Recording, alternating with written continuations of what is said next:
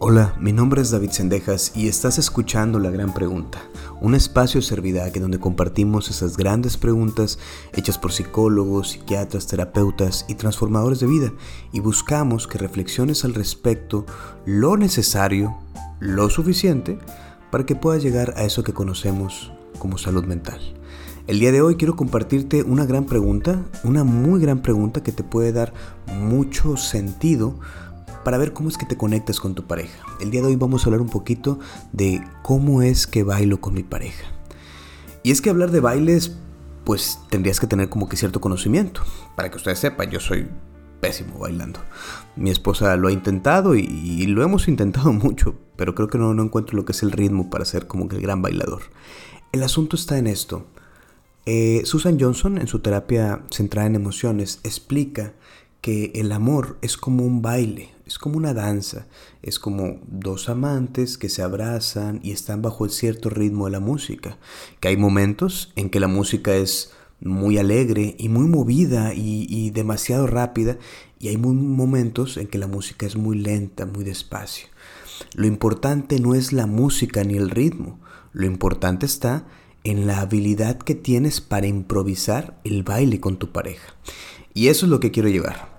Todos los que somos latinos, o mínimo habla hispana, que es la gente que escucha este podcast, conocemos una, una canción muy curiosa que al menos aquí en México ponen mucho en las bodas, que es este payaso de rodeo, creo que así se llama. Payaso de rodeo es, es un baile preestablecido en el que hasta la gente que no sabe bailar se para en las bodas o en los 15 años a bailarlo. Y es, son pasos de caminar adelante, camina para atrás, camina para un lado, camina para el otro. Y la pregunta aquí importante es, ¿cómo, ¿por qué eso es interesante? ¿Por qué a la gente le gusta hacer bailes preestablecidos? Bailes que ya sabes que, qué es lo que va a pasar.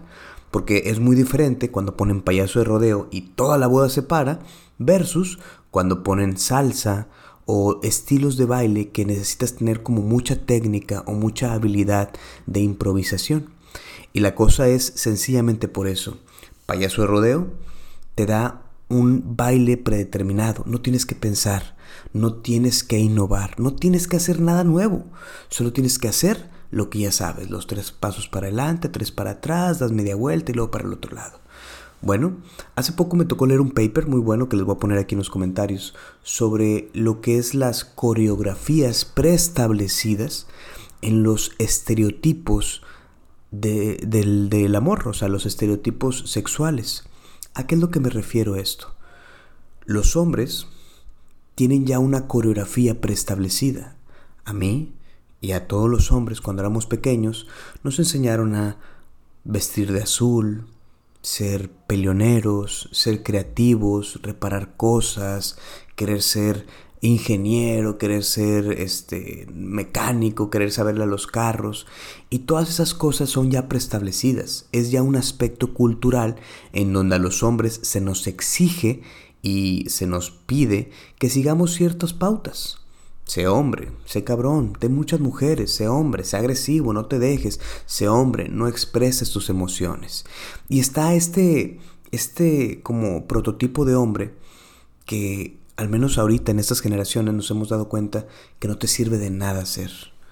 Es curioso porque, por ejemplo, cuando yo atiendo gente que son generaciones arriba de mí, me doy cuenta que al menos en los hombres, casi siempre o muchas veces, el gran problema es que no pueden expresar lo que sienten.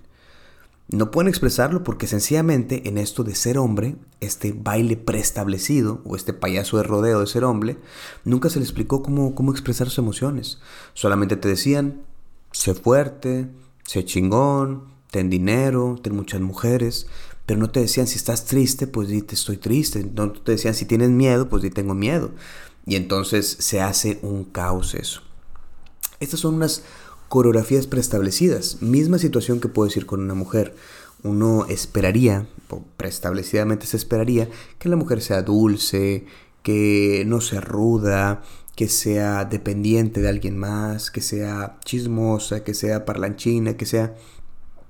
Y esto es estas coreografías preestablecidas. Este es el payaso de rodeo emocional. Así como a la gente se le hace muy fácil pararse y bailar el payaso de rodeo porque no tienes que pensar cosas nuevas, también a muchas personas se les hace fácil acomodarse en estos personajes que nos enseñan culturalmente a ser. Entonces hay muchos hombres que se les hace muy fácil ser el hombre fuerte, el hombre rudo, el hombre... Y hay muchas mujeres que se les hace muy fácil ser la mujer dulce, la, tímida, la sexualmente no, no activa. Y esos son estereotipos o personajes que se alejan mucho de la personalidad. Luego pasa que uno como hombre está cumpliendo ese personaje, se enamora, se casa y dice, pero ¿por qué soy tan infeliz? Pues porque no estás haciendo lo que quieres, no estás improvisando por la vida, estás siguiendo un guion, ¿sí? Un guion preestablecido de ti, lo que la gente espera que tú hagas, o lo que la gente espera que una mujer haga. Entonces en este paper que les digo que muy interesante, malamente no lo tengo, no tengo el nombre a la, a la mano, pero decía esta parte en que lo que más daño le puede hacer a las relaciones es seguir estas coreografías. Lo que más puede lastimar una relación es seguir esta coreografía en donde te dicen tú tienes que ser el proveedor y le dicen ella tiene que ser dulce y luego tú tienes que ser fuerte y mujeriego, ella tiene que ser tímida y sexualmente no activa y, y eso es pura mentira. Pero pura mentira, la verdad es que la, la vida, la clínica, los libros me han enseñado que nada de eso es cierto. Hay hombres muy sensibles y hay mujeres muy rudas. Hay hombres que sexualmente no son, no sé, monstruos, y hay mujeres que sí lo son. Hay hombres que les gusta la cocina, hay hombres que les gusta vestir de una manera elegante, y hay mujeres que no les interesa nada de eso. Conforme más te alejas del payaso de rodeo y te acercas a una cosa como la salsa, en la que tienes que estar improvisando, en la que tienes que conocer a tu pareja, en la que tienes que tener como que un buen match, una complicidad, como decía Iraíz hace poquito en, un post. Eh, entre más te acerques a esto que es improvisar y bailar como tú quieres, más vas a encontrarte con tu pareja.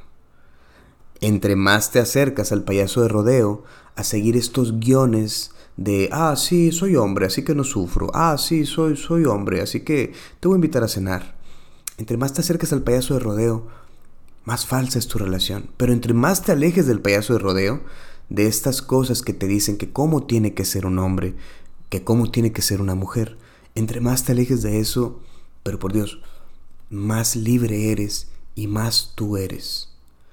Y esto es una cosa muy importante porque entonces, si realmente existen estas coreografías que tenemos, que determinan las cosas como las hacemos, es momento de que te preguntes, a ver, ¿por qué yo amo de esta manera? ¿O por qué yo bailo de esta manera?